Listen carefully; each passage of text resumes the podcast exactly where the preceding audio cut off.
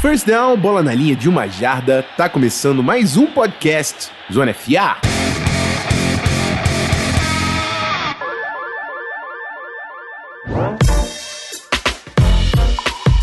Fala rapaziada, Rafão Martins de volta com vocês, mais uma semana no feed e a gente teve NFL e foi NFL pra caramba. Vocês vão acompanhar aí o nosso Ball Talk de segunda-feira que rolou antes da rodada dupla do Monday Night Football, a gente falando de todos os jogos dessa semana.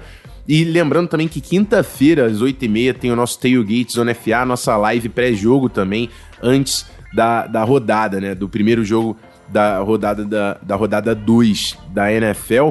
É, eu vou fazer também o um recap dos dois jogos do Monday Night Football, né? Começando pelo Pittsburgh Steelers, que foi até Nova York e bateu o New York Giants 26 a 16. Big Ben de volta, conseguindo é, é, começou um pouco atrapalhado, mas depois ganhou, é, deu para ver que já estava confortável nesse sistema. É, mesmo com a lesão do James Conner, o, o, ataque dos Steelers foi eficiente. O Benny Snell fazendo uma bela partida é, no backfield ali, 19 carregadas, 113 jardas para o running back do Steelers. O Juju Smith-Schuster com 70 jardas e dois touchdowns, né? Ele com certeza estava sentindo saudade de um quarterback eficiente e a defesa dos Steelers se destacando, parando o Saquon Barkley a apenas 6 jardas.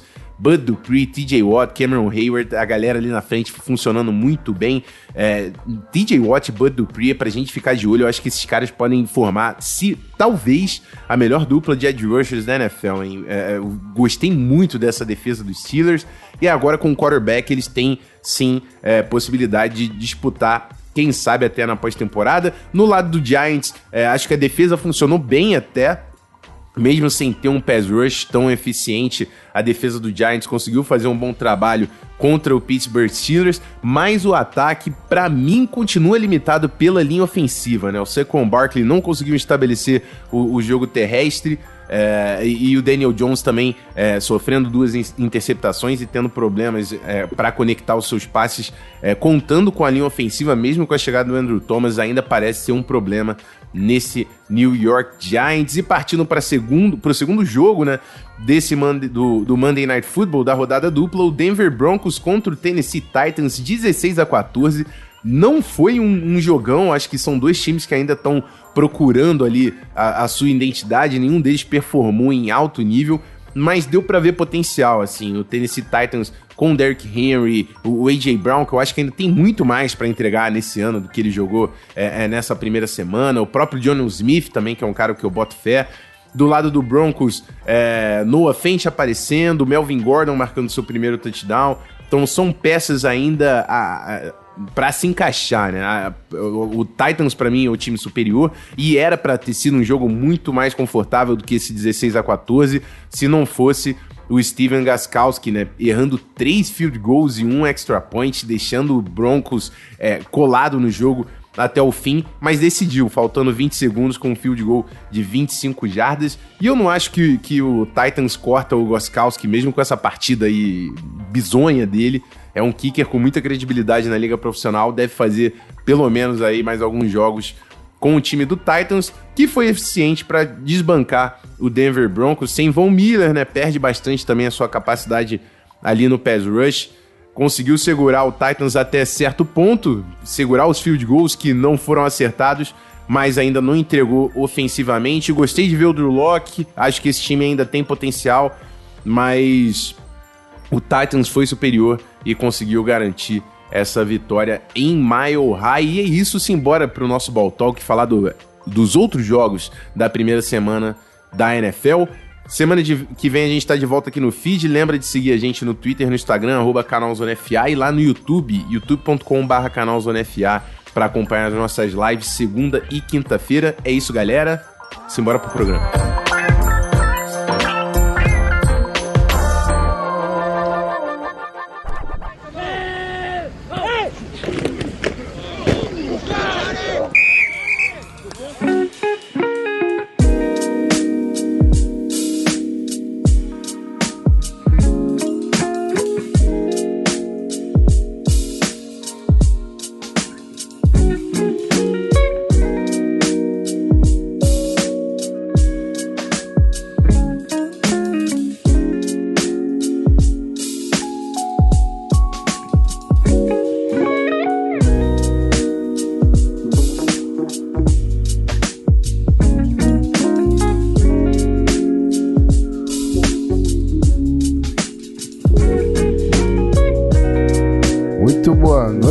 Senhoras e senhores. Estamos ao vivo nesta segunda-feira para mais um Ball Talk Zona FA, maravilhosamente ao vivo. Nesse YouTube, nessa roxinha que não vamos pronunciar o nome para não tentar é, prejudicar o nosso impulsionamento aqui dentro dessa plataforma. Boa noite, senhores. Boa noite, boa noite, boa noite, rapaziada. Sejam bem-vindos a mais um Ball Talk. A gente tem futebol americano pra caramba pra falar. Finalmente, um domingo de futebol americano. Eu tava com uma saudade, irmão. Eu botei NFL Red Zone pra cantar. Pelo amor de Deus, que saudade que eu tava. Foi futebol americano, touchdown pra lá, touchdown pra cá, novato fazendo, fazendo, já, já estreando com impacto. Bom demais. E eu vou, eu vou conversar um pouco sobre tudo isso que aconteceu com hoje ele mais uma vez. Guilherme Beltrão, seja bem-vindo, meu irmão. Ah, muito boa noite, amigos. É um prazer estar aqui. E, cara, eu já vou começar dizendo que o meu bigode está em homenagem a Gardner Minshew, tá? Ah. Porque ontem, ontem o rapaz mostrou que esse negócio de tank for Lawrence, tank for Fields, qualquer tank aí que estão falando que o Jaguars vai fazer, Pode até fazer tank, mas não precisa para quarterback, ok? Então, assim, já vou começar logo dando um destaque da rodada. E sim, a gente vai falar muito de futebol americano, porque graças ao bom Deus, a NFL voltou e a gente só tem coisa para falar de futebol americano. Maravilha, vambora. Até, até, até, o Gui, cara, tá felizão, falou, pô, me arranja um link, alguma coisa, eu tenho que ver o é... Pete Carroll. Tu vai me denunciar O que está mesmo, acontecendo? Cara? É. Vovô Pete me conquistou ali, ó. É, rapaz, e todo mundo ficou. Eu, eu também fiquei muito feliz porque eu tinha um menino de Kay no, no meu fantasy e ele hum. representou já nessa é. primeira semana. Vamos, vamos dar um alô no chat aqui? Gui, você tá na Twitch por acaso? Sim, senhor. Não vou, não vou conseguir pegar o histórico. Então, depois você já passa o nome na rapaziada que tá na, na roxinha. Já pode agradecer ao nosso querido Vinícius Velon, que acabou de vender um, um três meses de Prime ali pra nós e ó. Hum, Pô, que homem, que homem. Muito obrigado, mano, Vinícius. Matheus Ferreira aqui também no YouTube. Matheus Sapuri, Danilo Naef, Vinícius Eduardo, Christian, Léo Souza, Alexandre Marque colocou boa noite, senhores. El Bigodoms. A dupla aqui tá bring back the mustache. O Minchu, ele se sente em casa nesse podcast do NFA. É incrível. O Gil Soares também aqui, boa noite. Meu Rams já venceu a primeira. É, o, Los Angeles Sunday Night foi um, um belo jogo. É, a, gente, a gente vai falar, enfim, de todos os jogos que aconteceram até aqui. A, a galera vai deixando pergunta que a gente vai passando todos os jogos dessa primeira semana e depois a gente já já chega na resenha para falar um pouco dos jogos agora da segunda-feira. A gente vai ter uma rodada dupla nesse Monday Night Football, começando com Steelers e Giants, e depois tem esse Titans e Denver Broncos. Mas vamos falar dos jogos que já aconteceram, começando com Thursday Night Football. A gente não comentou ainda Houston Texans e Kansas City Chiefs. O Chiefs vencendo por 34 a 20. Jogo em casa, né? O Chiefs como mandante. E acho que não foi surpresa, é uma dinâmica que eu acredito que a gente vai comentar bastante. É que os times que estão jogando melhor são os times que menos têm alterações no que aconteceu em relação ao ano passado. Essa, essa falta de pré-temporada parece que realmente impactou aí a organização dos times de conseguir performar em alto nível já na primeira semana. E o grande difer diferencial do Kansas City Chiefs é exatamente isso: é a mesma base campeã do Super Bowl. Acho que o Houston Texans até conseguiu ali. É, é, seus 20 pontos, eu não imagino que muita gente esperava que o Texans faria uma frente muito maior do que essa aí em, em relação é, ao Kansas City Chiefs, que na minha visão é o time superior, e venceu mais esse jogo aí. O Deshaun Watson teve 250 jardas, um touchdown, uma interceptação. Patrick Mahomes com 210 jardas, três touchdowns, nenhuma interceptação. E foi interessante, né? Que é uma abertura com essa nova tendência, essa nova dupla aí de quarterbacks, Mahomes e Deshaun Watson. Começa uma temporada com um futebol americano solto, ofensivo, que a gente tá gostando de, de acompanhar na NFL. Por, mais ou menos por aí, né, Belt? É isso, Rafão. Você tocou no ponto mais importante na minha visão, que é a falta de, de pré-temporada e até de treinamentos mesmo, é, que o calendário da NFL foi um pouco enxugado por conta da pandemia, fez com que os times que tiveram que tinham mais mudanças, os times que tinham mais jogadores novos, os times que tinham quarterbacks novos, sofrerem muito no começo. E eu acho que vai ser uma tendência, pelo menos mais umas três semanas aí, essa adaptação vai ser aquela adaptação dura, né? Dura, adaptação no campo. E eu tô contigo. Os times que mantiveram a base, e, e, o Chiefs é um exemplo disso, né? O Thursday Night foi um exemplo disso. tiveram mais sucesso. O Chiefs já seria favorito se fossem os dois elencos iguais do ano passado, porque também ganhou a, a, o jogo de playoff divisional no ano passado, e mesmo tendo aquele começo desastroso, mas virou e, e ganhou. Então já seria favorito para o jogo de quinta-feira passada. Com a base mantida, o Texans enfraquecido, porque o Texans é um time pior do que o Texans do ano passado. Aí o favoritismo ficou ainda maior. Então o Chiefs confirmou esse favoritismo e tem tudo para ser as primeiras semanas na NFL aí serem difíceis para os times que vão enfrentar o Chiefs. Isso inclui o meu Chargers na semana 2, logo de cara. É, rapaz, não vai ser fácil. No lado do Texans, a gente teve o Will Fuller como um destaque ofensivo, é, com oito recepções, 112 jardas. E no lado do Chiefs, teve o Sammy Watkins com 80 jardas e um touchdown, Travis Kelsey e Tarek Hill metendo um touchdown, mas um nome que a gente vai acompanhar. Já na primeira semana ele falou: Alô, NFL, tô aqui.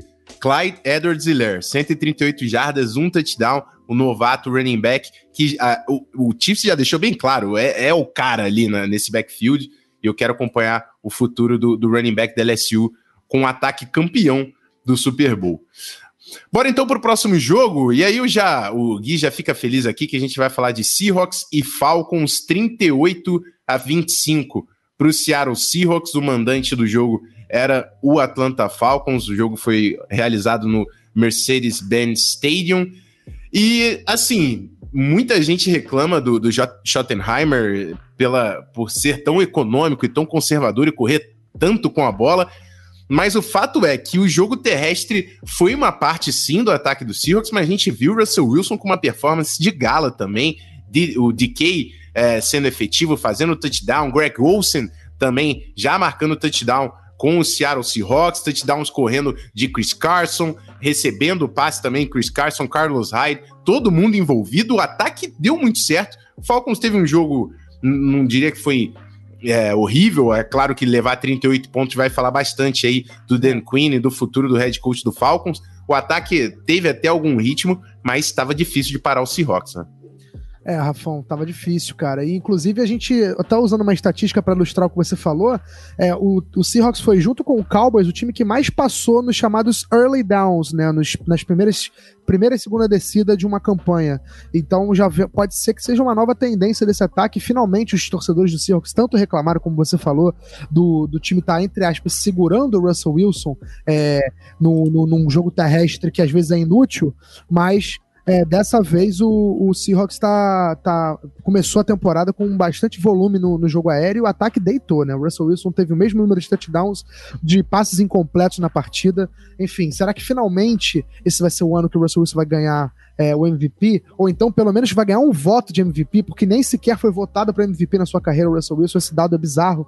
Então acho que talvez pode ser um início aí de uma campanha promissora do Seattle Seahawks ofensivamente. E vale destacar também a bela estreia do Jamal Adams, do outro lado da bola, né? Teve 12 tackles, teve um sack, teve tackles, tackle for loss, presente no campo inteiro, com aquela agressividade, a fisicalidade que a gente já conhece do jogo dele. E a gente sabe que o Pete Carroll adora um safety com esses estilos, ele lembra bastante o Cam Chancellor. Então foi bem promissor esse início do Seahawks, eu gostei bastante do que eu vi. É, a gente tem que acompanhar como essa defesa evolui, né? O Seahawks venceu também muito por causa do Russell Wilson com seus quatro touchdowns e o ataque todo dando certo.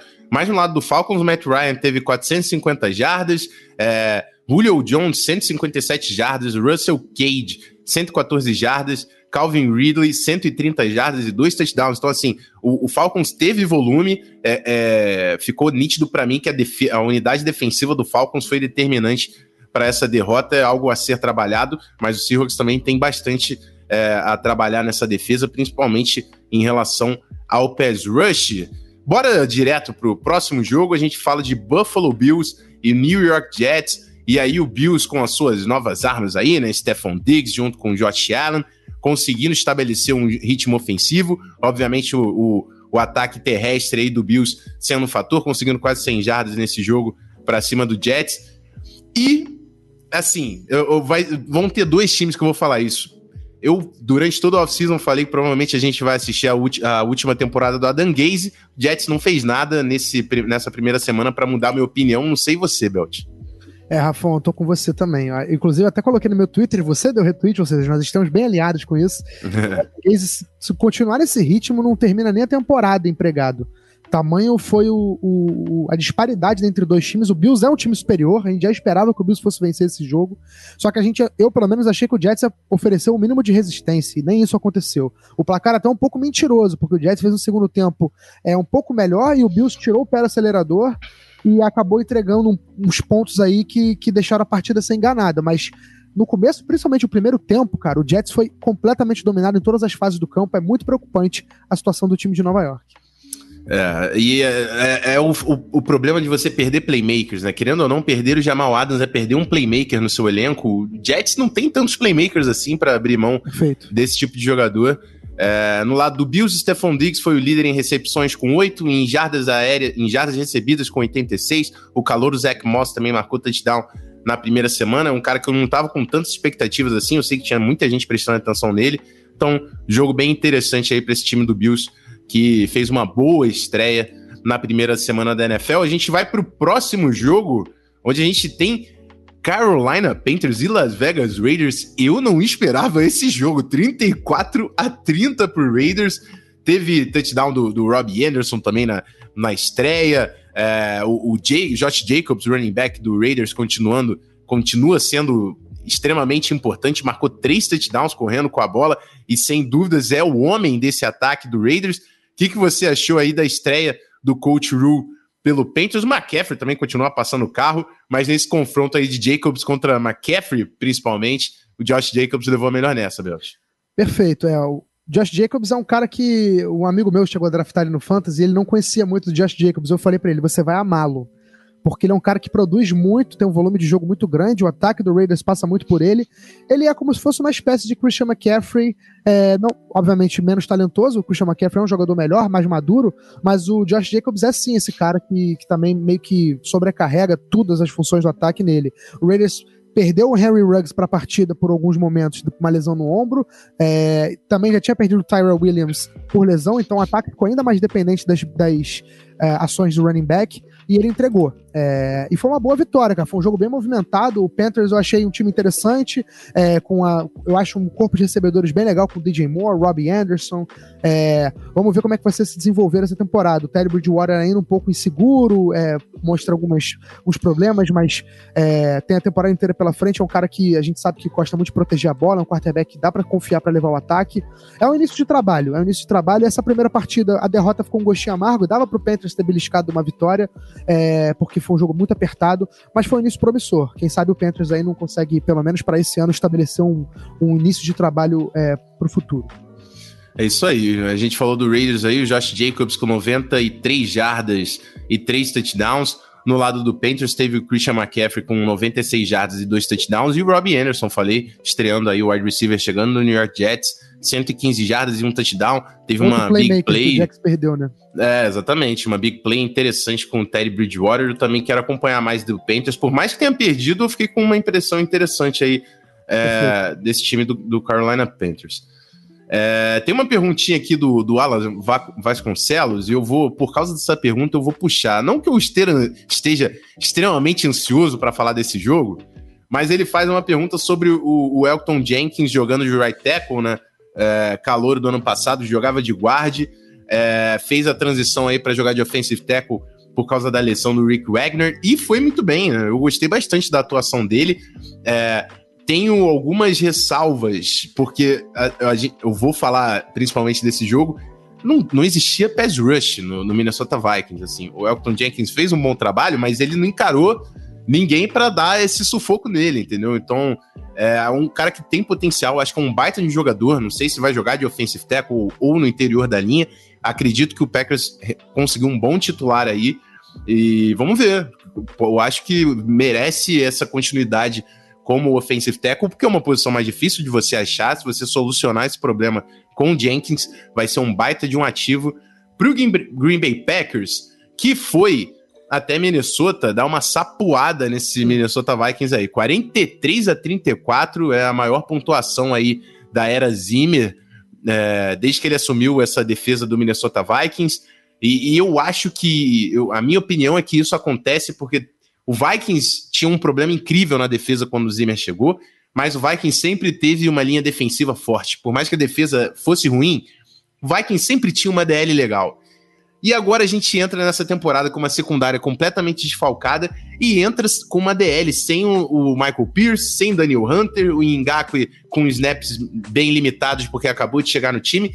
Não tinha pass rush, não tinha cornerbacks e o Packers, assim, parecia que era assim, vamos passar o máximo pro Devante Adams, porque ninguém marca esse cara, não tem ninguém no outro time que consegue marcar, e aí, quando ele tiver marcado, a gente passa para quem tiver aberto. E, e tinha bastante gente aberta. Então, assim, eu, eu acho que o Green Bay Packers enfrentou muito pouca dificuldade contra essa defesa do Vikings. O Vikings até conseguiu produzir 34 pontos, que me surpreendeu também nesse primeiro jogo do Kubiak, mas merecida a vitória do Packers, que entra muito forte. O, o ataque do LaFleur parece realmente ser bem perigoso. Quero saber a sua opinião, Belt.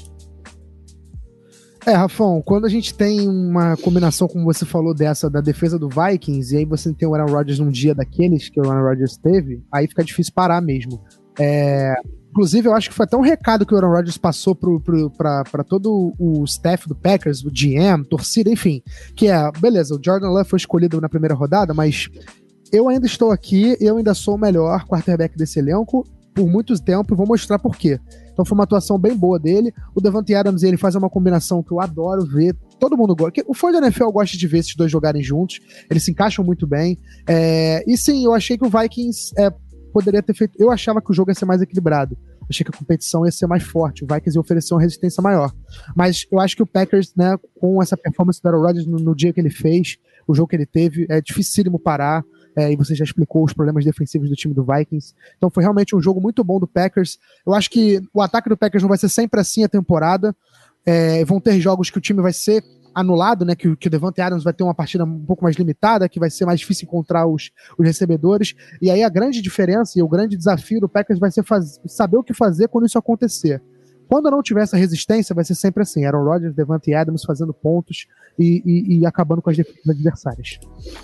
É isso aí, foi um jogão do Devante Adams. Eu sou fã do, do 17 do, do Packers. Ele fez 156 jardas e dois touchdowns em 14 recepções. O Valdez Scantling, que a gente falou aí, fez 96 jardas e um touchdown, mas ele ainda deixou algumas jardas em campo, com que dropou algumas bolas ali.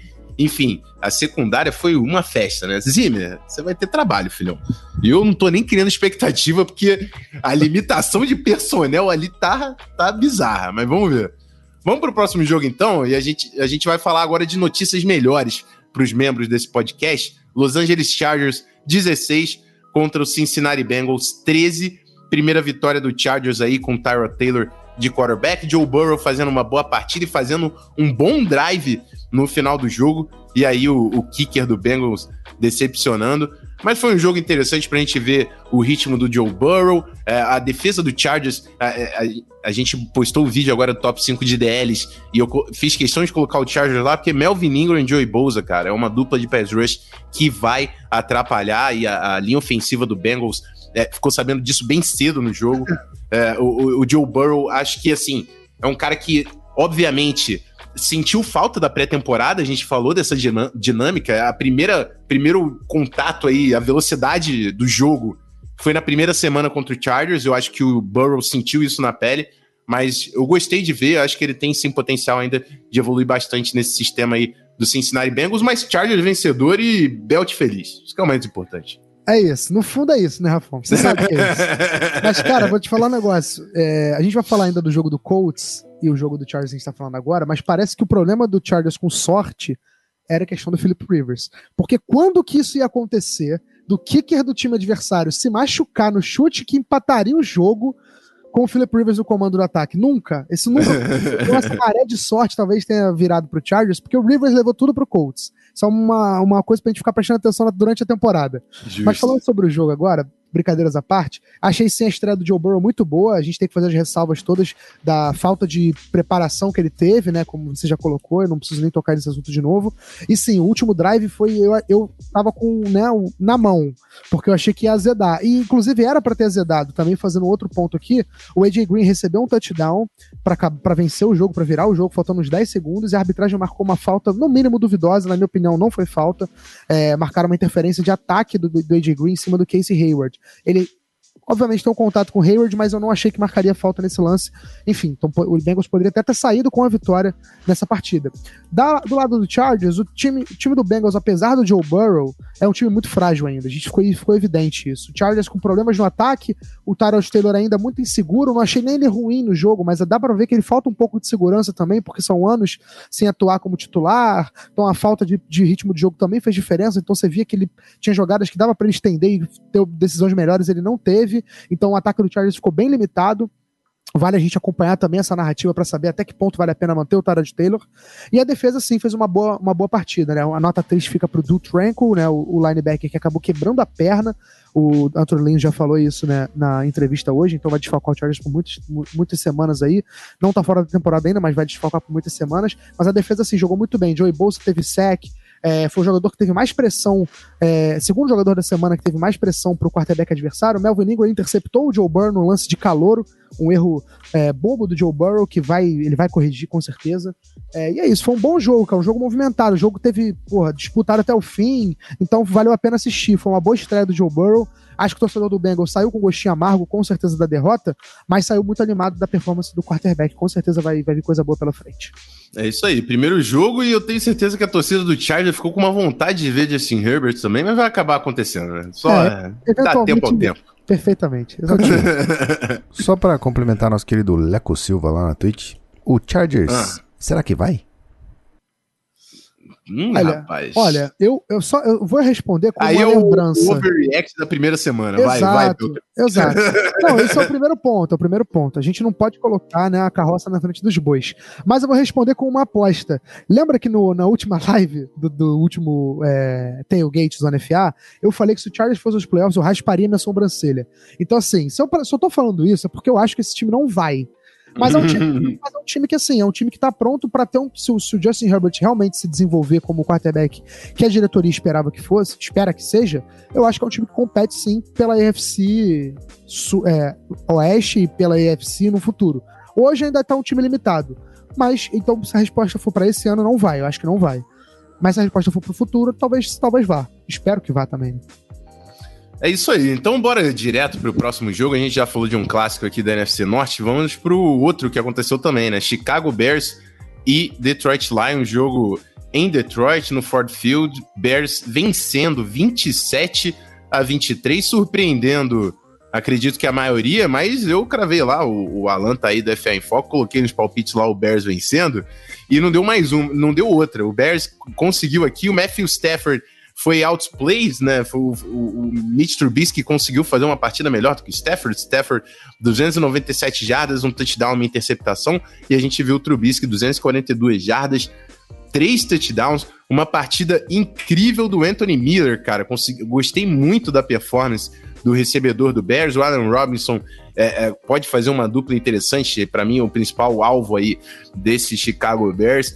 Então existe, existe um trabalho ali para acontecer e a minha impressão do Lions, com todo respeito ao Lions, o Adrian Peterson quase fez suas 100 jardas lá, teria feito 100 jardas se não fosse no Detroit Lions, que ele tem essa situação aí com os três dígitos.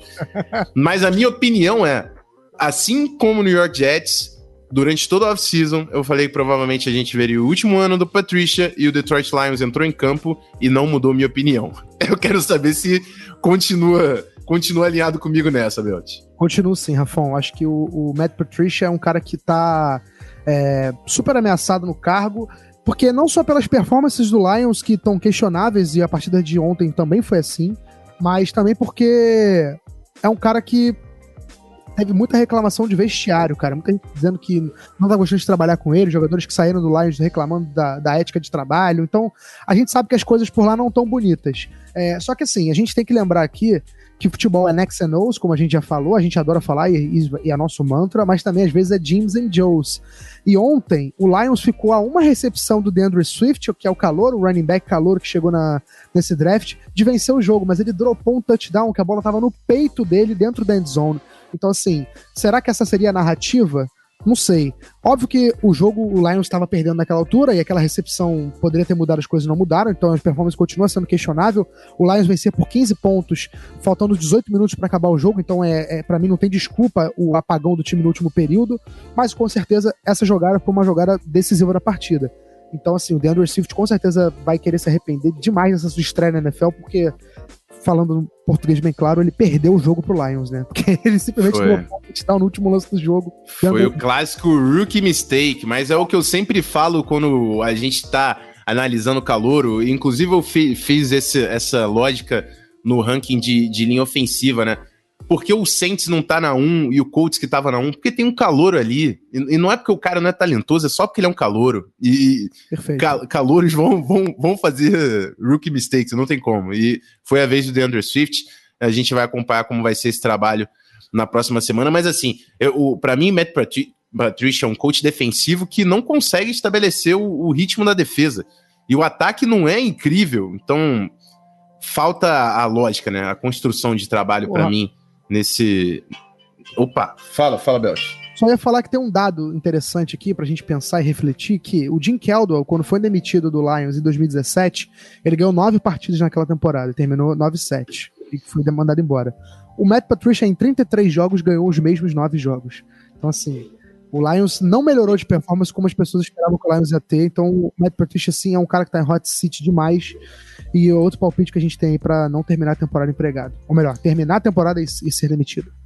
É isso aí. Bora pro próximo jogo aqui. E eu separei Miami Dolphins e New England Patriots. Jogo em Boston, Gillette Stadium. E é, Super Cam estreando com a vitória. Ryan Fitzpatrick soltando algumas interceptações aí. A secundária. Foram três interceptações do Fitzpatrick. A secundária do Patriots jogou, pra mim, querendo comprovar que continua sendo a melhor da NFL, porque é incrível que essa secundária tá jogando.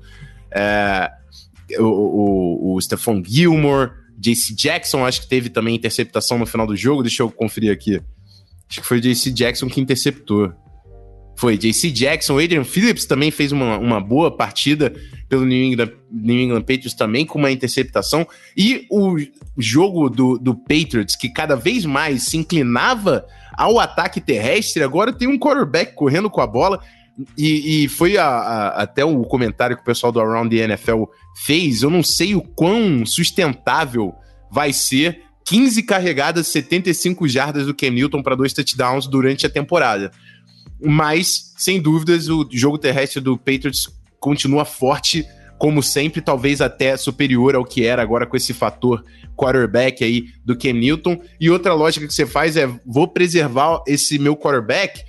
É um contrato de um ano pro Patriots. Então, assim, o Patriots quer mais é que o Ken Newton corra com a bola, faça seus touchdowns e ano que vem a gente vê qual é desse problema, mas não existe dinheiro garantido ali no quarterback do Patriots. Eu acho que o Josh McDaniels vai aproveitar esse one year deal e eu tenho, eu tenho, eu tenho medo, o Belt, porque eu acho que com essa secundária, com esse jogo corrido, a gente vai ver mais um ano com o Patriots vencendo bastante jogos na Liga Profissional de Futebol Americano. É, Rafão, eu acho que o medo, se você tem medo na NFC, imagina eu que tenho medo na AFC. Ah.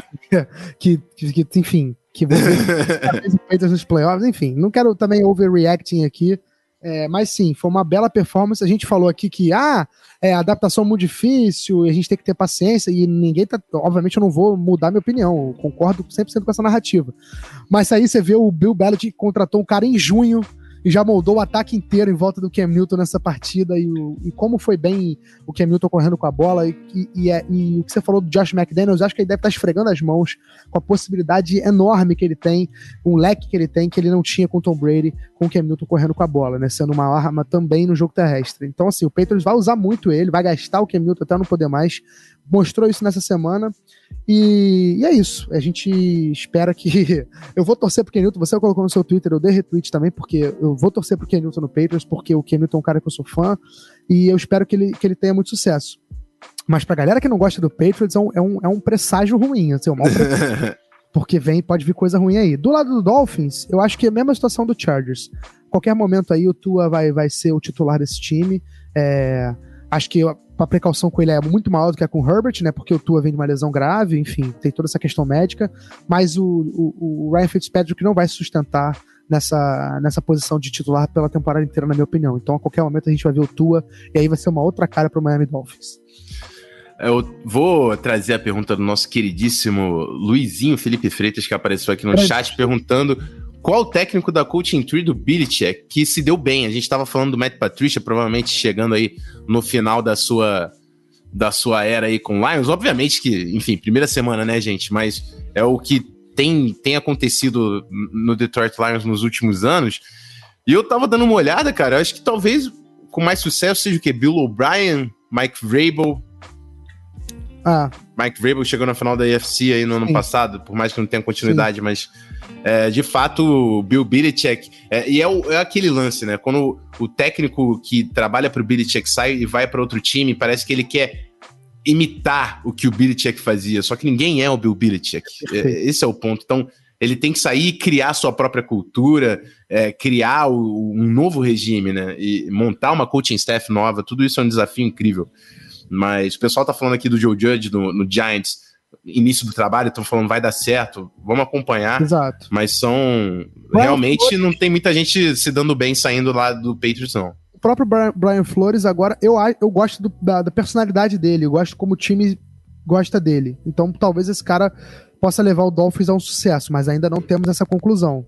Então, do que a gente já sabe, realmente é difícil apontar alguém que tenha tenha tido sucesso saindo da, de, das asas de Bill Belichick. É. Luizinho falou, Bill O'Brien não dá, faz isso não, é. Bill O'Brien tá, tá num, num timing horrível de falar do Bill O'Brien, né? Por mais que ele, ele, assim, ele chegou aos playoffs, eu acho que o Texans esteve perto de ser um time muito forte, de ser contender. Ele quase conseguiu construir isso, mas o ego dele entrou na frente da, da continuidade desse trabalho. E eu também acho que a gente tá vendo aí as últimas temporadas do Bill O'Brien lá pro Houston. Vamos pro próximo jogo, né? Que são 7h35, a gente tem que dar uma agilizada aqui. Indianapolis Colts e Jacksonville Jaguars, 27 Jaguars, 20 Indianapolis Colts, mais um upset aqui. Esse aqui eu não posso falar que eu previ, porque eu nem imaginava. Eu falei, cara, o, o Jaguars vai chegar aí forte para competir no topo do draft, pegar um quarterback. É, o Gardner Minshew mostrou potencial no ano passado, mas o Jaguars não tá dando uma plataforma interessante pro Minshew. O Minshew não quis nem saber, colocou o bigode para fora, 19 passes completos em 20 tentados, 3 touchdowns. Lavisca Chenou, o novato, fazendo touchdown. O running back James Robinson também tendo uma partida muito interessante. Eu vou acompanhar de perto esse jogador. A galera do Fantasy fica ligado se estiver disponível no draft, que vale o, o tiro. E assim, o Philip Rivers teve um bom volume ofensivo, mas o Jaguars executou melhor, conseguiu garantir esse jogo. O que, que o que aconteceu para você, Belt, para o Jaguars conseguir essa vitória para cima de Indianapolis? Olha, se tem alguém que entende do que aconteceu com o Colts ontem, sou eu, tá? É o clássico jogo do Rivers, gente, de verdade mesmo. Eu não vou ficar falando mal dele agora que ele saiu do meu time, mas a verdade é essa. Volume pra caramba ofensivo, 350 jardas e tudo mais, mas interceptações que levaram a pontos do adversário, as duas interceptações do Rivers. O Jaguars pontuou no drive seguinte, e momentos decisivos, o, aquela Hero Ball, né? Querer ser o herói. Então o Colts terminou. Ele deu três passes incompletos seguidos na última campanha do Colts, turnover on downs, e acabou entregando a bola para Jacksonville só ajoelhar e acabar com o jogo. Então, assim, foi uma partida que o Rivers deveria ter. O Rivers foi contratado para ser aquele veterano para fornecer liderança, proteger bem a bola e não ser um cara que o Colts ia depender dele para ganhar jogos, mas ele não ia entregar jogos. O, o, Rivers ontem não fez nada disso. Ele foi um cara que acabou sendo uma peça ruim no ataque, apesar de ter entregado volume em alguns bons, bons momentos. Então fica o alerta aí, fica um, um, um gostinho ruim na, na, estreia dele pelo, pelo Indianapolis Colts. E outro ponto muito legal do Jaguars, a parte do, do, do nosso querido Gardner Minshew, foi a estreia do CJ Henderson. Conseguiu uma interceptação, conseguiu desviar três passes. Jogou muita bola. Que maturidade desse moleque. Parecia que ele era um veterano de sete anos de NFL. Jogou muito, muito. Isso aí, assim, o CJ Henderson a gente falava durante a draft season que talvez é, jogando individual ele não devia muito pro Okuda. A gente sabe que na NFL se joga muita cobertura individual. E o CJ Henderson jogando, chegou na primeira semana e falou: irmãozinho, eu sou um atleta profissional, eu sou corner de NFL, tá? Tô, tô, ó, me notem, me notem. Eu quero acompanhar de perto o que o CJ Henderson vai fazer. A gente falou sobre o James Robinson, avisando aí o pessoal do Fantasy. Outra notícia que é bem ruim, mas tem um impacto direto no Fantasy é o Marlon Mack, né? Perfeito. Lesionou o tendão de Aquiles fora da temporada. A gente vai ver aí uma combinação de Jonathan Taylor junto com o Nihai Hines nesse backfield, mas tudo indica que eu imagino que o Jonathan Taylor vai acabar tomando conta aí desse comitê. Próximo jogo, então, Philadelphia Eagles e Redskins. E, de novo, eu não imaginei que isso aqui ia acontecer. Eu vi que, eu acho que o Davis cravou essa no, no, no podcast do On The Clock, sabe muito o Mano Davis. Mas, para mim, principal, o que eu falei do, do, do, Eagles, né? Precisava da DL saudável, o quarterback, o Carson Wentz saudável também. O problema é que a linha não estava nada saudável. E o Eagles jogou com uma unidade completamente remendada. Foi o primeiro jogo profissional do right guard e do right tackle foi o Jack Driscoll e o Nate Herbig. E assim, do outro lado a gente tinha uma galera naquela linha defensiva do Redskins querendo fazer jogadas. Muito talento ali para performar. Foi uma das, uma das linhas que eu considerei colocar no top 5 de DL, mas eu falei, cara, falta gente ali produzindo é, com constância para eu considerar. Talento eu sabia que eles tinham, mas eles não produziram juntos para eu falar, não, essa linha tá no top 5 da NFL.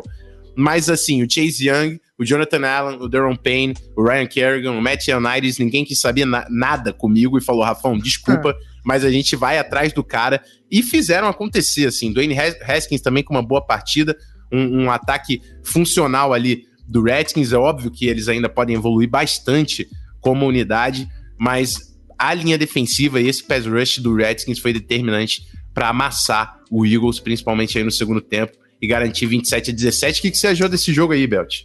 É, eu tô com você, Rafão. O jogo, esse jogo foi vencido nas trincheiras. O início de jogo foi até um pouco assustador, né? O, o, o Philadelphia abrindo 17 a 0 a gente achou até que o Redskins fosse por mais um ano que o Redskins ia ficar tal, assim, um começo de temporada bem desastroso. Mas o time, méritos também pro Ron Rivera, né, que fez a primeira partida no comando do time, mas soube também manter a calma, um técnico veterano, manteve o plano de jogo as coisas encaixaram, a DL fez o que fez, acabou com o jogo, o, o, o Ants acabou o quarterback mais sacado do, da semana, e o, e o Redskins acabou dominando a partida do segundo tempo em diante. Acho que até, do, se não me dizer, do segundo quarto em diante, o Redskins já, já, já disparou e venceu muito bem a partida. É, cara, vai ser interessante ver essa DL. São nomes muito bons, como você citou o Chase Young aí com companheiros para atrair atenção, né? Não só ficar com double team, jogando o tempo todo com marcação é, com as pessoas atentas a ele, vai dar muito, vai dar muito trabalho essa DL do, do, do, do, do Redskins, não, né? Eu tô falando do Redskins, mas é Washington Football Team. É, isso aí. A gente tem que se policiar, é verdade. Cara, já vou pedir desculpa porque você, pelo menos umas três semanas, me acostumou. vai. O Washington Football Team fez uma grande partida e mereceu a vitória. É isso aí. Então, vamos pro próximo jogo. Assim, falando do Eagles, Dallas Goddard com uma baita de uma partida, o, o calouro lá, o, o Jalen Rager, conseguiu uma big play. Acho que o Eagles tem o seu potencial, mas com essa linha ofensiva vai ser difícil ganhar jogos. É, é um fato. Então, o Eagles ou vai ter que contar com um, um veterano voltando aí saudável, ou manejar de alguma forma esse elenco para adquirir algum reforço, porque a linha que entrou em campo durante a temporada não, não pode ser essa. Esse, esse, esse é o ponto. Vamos então para o último jogo da primeira faixa: Cleveland Browns e Baltimore Ravens. Kevin Stefanski, Kevin Stefanski. Eu, eu, eu sei que é difícil, é o, é o, time do MVP. 38 a 6. E o Cleveland, assim. Eu, eu, eu falei, o Stefanski tem que chegar lá, o talento tá ali, eles têm que, ele tem que fazer agora o time acontecer, a cultura mudar. Só que o que acontece é que os players do Browns não estão produzindo. O Odell Beckham Jr. tem talento, tem talento, mas o cara não aparece, não aparece, não entrega. Ele não está performando. Miles Garrett fez dinheiro e não está performando. Enquanto seus jogadores não jogarem e não causarem impacto, pode trocar o head coach à vontade. Não vai ter, não vai ter jeito. Do outro lado, tem o Baltimore Ravens de novo na mesma dinâmica como a gente começou esse podcast, com uma base muito parecida com, que a, com a que trouxe no ano passado. Na defesa ainda tem o reforço lá do Calai Campbell, que já chegou eh, criando, causando impacto muito mais que o próprio Miles Garrett. O Patrick Quinn também jogando muito bem na sua estreia pelo Baltimore Ravens. E aí é um time que é dos mais fortes da NFL, que entrou em campo para provar que continua sendo contender e vai fazer estrago nessa temporada. Calor J.K. Dobbins, running back, com dois touchdowns no jogo. Partida incrível e o Baltimore Ravens de novo como contender, não é isso, Belt? É isso. Você falou muito bem. Um time que estava faminto para vencer contra outro time que parecia que era mais um jogo ali e é ótimo. O, o, o Cleveland, segunda temporada seguida que o Cleveland Browns perde de mais de 30 pontos na primeira rodada. E se for anunciar o que foi a temporada passada, vai ser mais uma longa temporada para o torcedor do Browns. E é o que você falou também, os jogadores precisam entrar em campo para jogar e, e, justificar o investimento que foi feito neles, né? Porque nomes não faltam nesse elenco.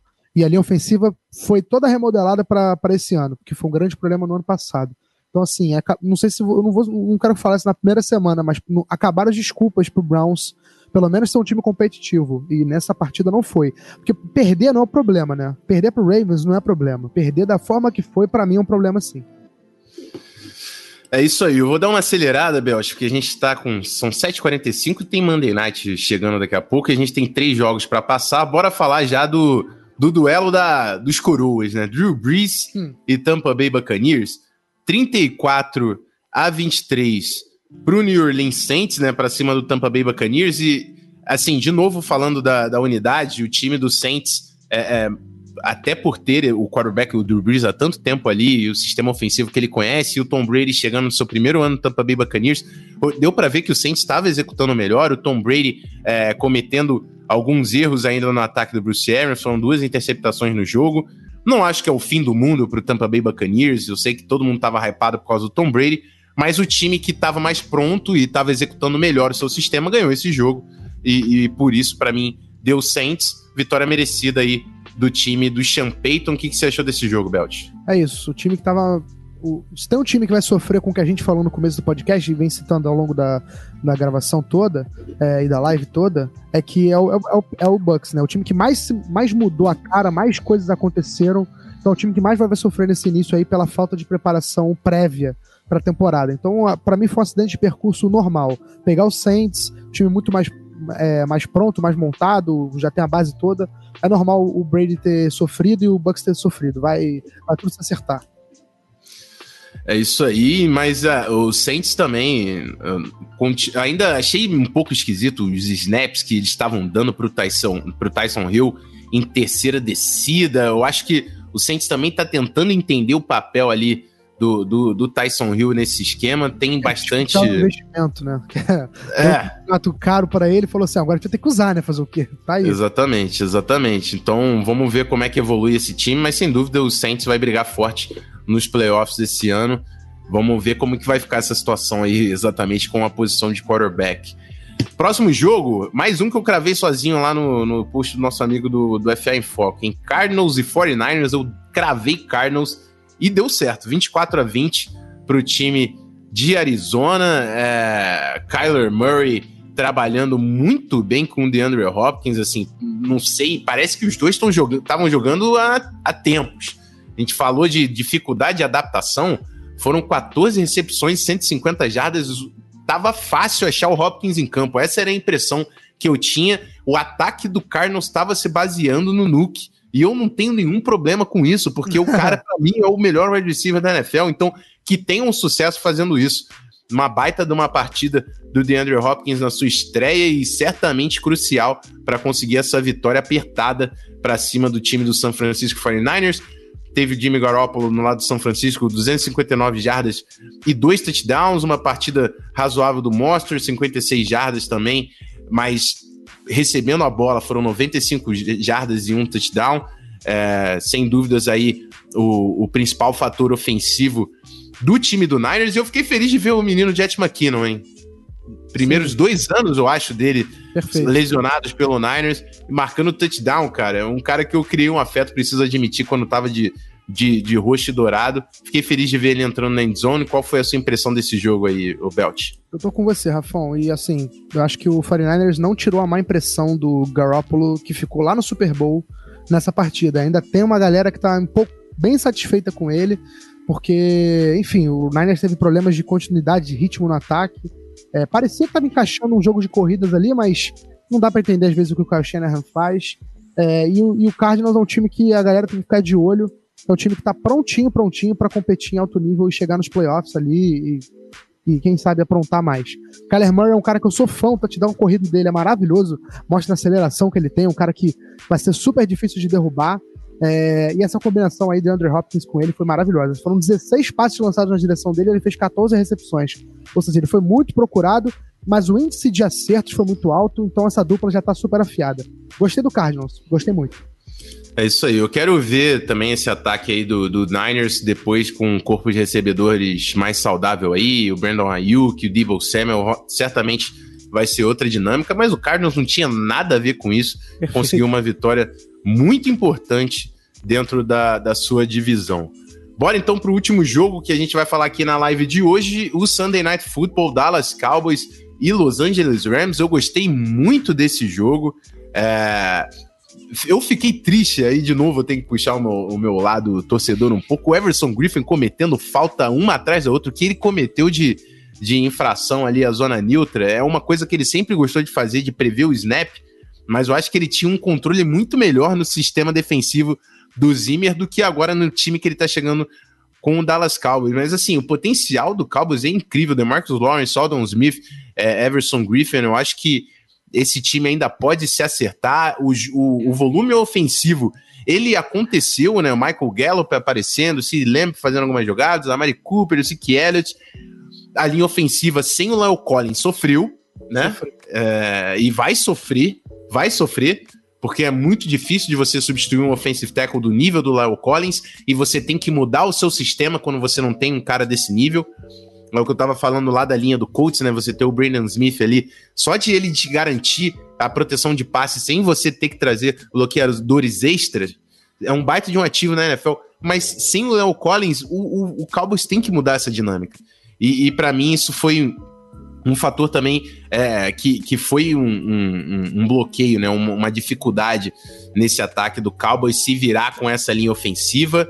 É, e o Mike McCarthy estreando aí com uma derrota para cima do Los Angeles Rams. O, no, no backfield, o Malcolm Brown com 80 jardas e dois touchdowns, recebeu 30 jardas, estava no meu fantasy também. Muito obrigado, Malcolm Brown. Eu sempre lembro dele, porque foi um dos primeiros caras que eu assisti, cara, no high school, que ele fez oito touchdowns no State Championship de, de Texas. Ah. E agora ele tá produzindo meu fantasy. Valeu, Malcolm Brown. Muito obrigado. Cara, esse jogo foi interessante mesmo. Jogo apertado. Primeiro que já valia a pena ver o jogo pelo estádio do Rams e do Chargers, que é maravilhoso, né? Então já, já valeu o Sunday Night aí. Mas eu gostei muito também. Você citou da, da DL do Cowboys, da defesa do Cowboys no geral. Cara, o Aldon Smith parece estar tá voltando a ser o Aldon Smith que a gente aprendeu a gostar e aprendeu a respeitar. Né? Ele teve problemas com, com drogas, com suspensões, mas parece que ele colocou a cabeça no lugar e ontem produziu muito na partida. Fez uma bela partida, apesar da derrota do, do Cowboys, né? É, e eu gostei muito do Rams também. É, achei o George Goff um pouco mais seguro. É, gostei também da, do Malcolm Brown, jogo terrestre encaixando. Foi um bom jogo. Achei interessante. Acho que o Cowboys precisa parar de perder jogos fora da divisão. Isso é um mantra do Cowboys, tem acontecido sempre com eles. É um time que domina a sua divisão, mas chega na, na hora de enfrentar times de fora da NFC principalmente, e acaba não ganhando, então é uma, um, um, ponto que o Cowboys precisa melhorar, mas é início de trabalho do Mike McCarthy, é, tem muita coisa para acontecer na temporada, é um time que tem muito talento envolvido, então é um time para ficar de olho também. Bom, é isso aí. Eu vou encerrar esse pedaço aqui do, do feed pra galera. Se vocês querem continuar com a resenha aqui, lembra de colar no youtube.com/barra canalzonefa para continuar também com a resenha e fazer a, a, o nosso, nosso bate-papo no chat. Belt, Manda um abraço pra galera do feed também. Rapaziada, sempre um prazer, uma honra. Não esqueçam de colar no nosso YouTube. É isso, tamo junto. Tamo junto. Então é isso. A gente volta na semana que vem no feed. E eu já vou direto aqui pro chat. Eu quero, quero ver se tem pergunta aqui, ó. Vi o, o Vini ficou chateado quando eu falei que o Nuke era o melhor wide receiver da NFL, que ele tá falando que o Julio Jones é mais bola. Jogou uma enormidade também. Cara, quando tá nesse nível, é, é difícil. Sempre vai ser questionável você falar que alguém é o melhor wide receiver da NFL, porque é muito talento na, na liga profissional. Não tem jeito. Lucas tá pedindo palpites pro placar de hoje. Tem, Belt? Ameaça? Cara, porra, placar não vou dar, mas eu acho que vai vencer Steelers e vence Titans. Mas eu, acho que, da, é eu acho que da Steelers e Titans também. Vou, o placar eu vou fugir, porque eu vou aproveitar aí a saída que o Beltinho fez. Ó, o Vinícius tá, pergun tá perguntando para você, Belt, por que você acha que o, Hotel, o Odell tá tão mal? Parece que ele tá jogando com merda na cabeça. Leia essa, por favor, Rafão. Tá lindo, tá lindo. bom, acho que a merda na cabeça tem até um pouco de trocadilho com o que vazou sobre ele, né? É, mas enfim, cara, eu acho que tem várias razões para explicar. Acho que a adaptação ao esquema novo, a adaptação à cidade nova, a entrosamento com o Baker Mayfield parece que ainda não se encaixou. Acho que até a postura do jogador é muito importante. Talvez o Odell não tenha, não tenha, não esteja num, no seu maior foco, no, no seu maior, é, enfim, ética de trabalho. Tem vários fatores que podem explicar. Eu acho que dentro de campo tá faltando um pouco de entrosamento e tá faltando também organizar um pouco a casa. O Browns hoje é um pouco bagunçado. Ainda tem esperança, é a primeira semana apenas, a gente pode estar falando de uma temporada absurda do Odell vindo aí, né? É, o adversário foi muito difícil também, então a gente tem que colocar isso em consideração. O Ravens é um time muito forte, é, então acho que dá para pisar no freio um pouco. Mas sim, a, a, até, até agora a passagem dele é decepcionante. Acho que esses fatores que eu falei ajudam a entender um pouco. Isso aí, muito bem. É, o Lucas Lima mandou um superchat de duas pratas aqui. Muito obrigado, meu mano. E, e falou assim: Russell Wilson com espaço lança bem, né? Não? É Russell né? Wilson, é, esse é o ponto, irmão. É o que eu falo, eu sempre falo do Seahawks. A gente fala, ah, não, a defesa tal, sei lá o quê. Eu falo, eles têm um quarterback especial que enquanto eles tiverem esse quarterback, eles vão estar tá disputando. Não tem não tem como. E assim, não foi só espaço, não foi só o tempo, porque a linha ofensiva de fato fez um trabalho melhor, mas também a, a questão de que o Schottenheimer deu essa oportunidade porque o Schottenheimer estava limitando o Russell Wilson, estava passando muito pouco com a bola. Então, vamos ver se o, se Seattle consegue construir em cima dessa performance aí. O Alexandre Marque falando, Rafão, já tivemos 26 mortes no nosso Survivor. Oferecimento Eagles e Colts, principalmente. Ih, rapaz, talvez eu mesmo tenha caído. Tá vou, vou conferir lá depois. Nosso queridíssimo quarterback Pedro Pinto colando aqui no, no finalzinho da nossa live. Ah. E o Vinícius já mandou pergunta aqui para ele: Locke ou Herbert? É, é difícil. Felipe Correia, Garoppolo tem culpa as invenções do Shanahan e a falta de wide receivers saudáveis podem justificar a parte do jogo ruim de ontem? É, é assim, não acho que é justificar, porque a, a missão do 49ers ontem era ganhar com o elenco que estava disponível ontem. Você falhou na missão que você tinha na sua frente. Então, é, mas eu acho sim, eu inclusive comentei quando a gente estava falando do jogo, que eu quero ver como vai ser a dinâmica com o retorno do, do Ayuk, do Debo Samuel e tudo mais. Acho que é, é vira outra outra perspectiva, outro cenário. Você tá mais ou menos por aí, Belt? Sim, tô mais ou menos por aí. Tem que ser levado em consideração. A gente não pode ser também sair condenando as pessoas de cara na primeira semana da temporada. Acho que dá para ter um pouco de mais paciência. Só, o que só disse na análise do jogo é que realmente a impressão que ficou no Super Bowl do Garoppolo um pouco abaixo do time, né? O 49ers é maior que o Garoppolo, né? Tipo, tá no nível superior do Garoppolo. Talvez ela tenha se mantido nessa primeira semana, mas ainda tem uma temporada inteira para ele provar o contrário. É isso aí. O Vini falando que o Garoppolo foi medíocre. O, o Garópolo, ele não é um, cara playmaker. Eu, eu, não vejo o Garópolo assim, como um cara que vai ser o playmaker do time. Eu acho que ele é um cara que consegue conduzir muito bem um time. E ele tem seus momentos playmakers se ele tá se sentindo bem, se ele tá no, confortável no sistema. Eu acho que nesses momentos de, in, de instabilidade, o Garópolo não é um cara que aparece e resolve, como você tem em outros quarterbacks elite, como a gente falou do Russell Wilson. Russell Wilson Seattle às vezes está caindo pelos pedaços e ele consegue arranjar cinco touchdowns. É incrível. Porque ele é mágico. O Garópolo não é esse cara. Então, é a gente tem que ter esse tipo de perspectiva na, no, meu, no meu ver.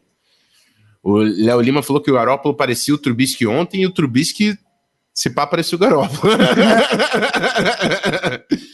foi, foi um lance esquisito mesmo.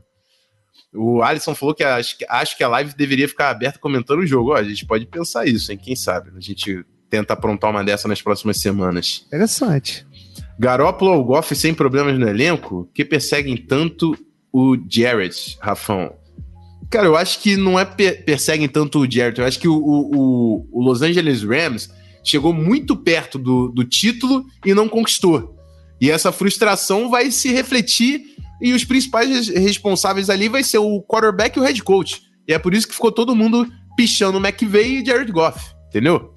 Que eles chegaram muito perto do título e não ganharam. Mas eu não acho que nenhum dos dois é horrível. Eu acho que eles vão ter trabalho para voltar e tem possibilidade sim de voltar a ser contender na liga. Perfeito. Tem o Ledra aqui reclamando que o Isaiah Simmons errou nos, nos touchdowns, perguntando se quanto tempo demora, demora para ele pegar o ritmo. O Isaiah Simmons tem muito talento, então é questão dele ficar confortável no sistema defensivo que ele está executando ali. Né? É, o Alexandre Marque está falando das lesões que aconteceram na semana 1, se a gente acha normal o fruto da pré-temporada ausente. O que, que, você acha, Belt? Qual foi a pergunta, Rafão? Desculpa, perdão. Das lesões que aconteceram, se é normal ou se você acha que a falta de pré-temporada pode ter tido influência nisso aí? Cara, é difícil responder isso sem número, assim, porque eu não tenho nada para comparar. Eu achei que teve um pouco mais de lesão nessa primeira temporada, lesão grave, né? Teve o, o jogador do Chargers quebrando a perna, teve o, o Leighton Van Der Esch, que lesão na clavícula, teve o Marlon, Marlon Mack. Mack. Nossa, eu acho que, eu, de cabeça, não lembro da primeira semana da NFL ser tão dura assim, né? Mas é difícil responder sem os números para equilibrar. Pode ser que você tenha fator, porque você já está acostumado a um treino um pouco mais forte, a pré-temporada te ajuda a preparar um pouquinho para o que vem pela frente. Então você já de cara começar a semana 1 com futebol americano pesado, já ninguém vai aliviar, porque não teve pré-temporada, né? Não vai ter isso, ninguém quer, quer, quer aliviar isso. Então eu acho que pode ter sido um impacto sim. Não posso te dizer com certeza porque eu não tenho essas informações, mas pode ter sido um fator. É isso aí. Ó, galera, vai dar 8 horas, a gente vai começar o Monday Night. Eu tô vendo que tem pergunta pra caramba. Quinta-feira, Tailgate Zone FA, 8 e meia, antes de começar o Thursday Night Football. E na, na última quinta a gente gravou o podcast, mas a gente gravou o podcast hoje, vocês perceberam. Quinta-feira é só resenha com chat. Então cola que vai ver a equipe toda pra gente ficar na interatividade fazendo pré-jogo antes de começar a segunda rodada da NFL. A gente tá indo agora para os dois jogos do Monday Night. Eu vi a galera falando de chave de, de jogo e tudo mais. A gente deu os palpites, é o máximo que deu para é, saudade demais. É o máximo que deu para fazer até as 8 horas. Eu queria agradecer a companhia de todo mundo. Eu vi a rapaziada, a rapaziada falando que deu, deixou o like. Se você ainda não fez, eu vi que tinha quase 50 pessoas aí e não chegamos a 50 likes. Então deixa o seu like se você não deixou até agora. Se você tá assistindo isso aqui também sem ser ao vivo, por favor, também deixe seu like deixe seu comentário, pega o nosso link e compartilha também se você gostou do nosso conteúdo.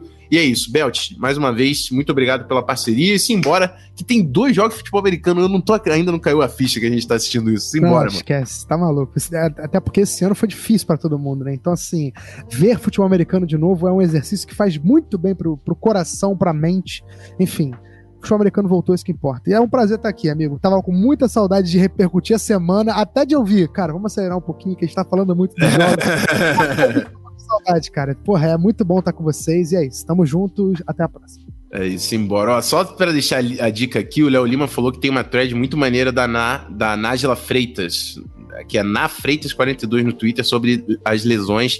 Então, cola lá na thread, que certamente é um conteúdo que eu sei que vai ter qualidade que eu acompanho o trampo dela direto por lá. Perfeito. Então é isso, rapaziada. Até quinta-feira tem o Gates Zone FA e pode trazer as bebidas, que o objetivo é ficar mais doido que o Pedro na semana passada, hein? Difícil, hein? Essa admissão vai ser brava, mas é nóis. Então é isso. Claramente a gente vai contar tá aí pra bebidas. fechar pra gente? Sim, sim. Aí, sim. ó. É isso. Vamos embora, mano. É, inclusive, se for beber água, eu vou contar também, tá bom? Tá certo. Então tá. Posso colar na Tô, no, tô tentando segurar. Falou, rapaziada. Um beijo pra vocês. Boa noite. Bom jogo. É nóis. Fomos. Simbora. Tchau.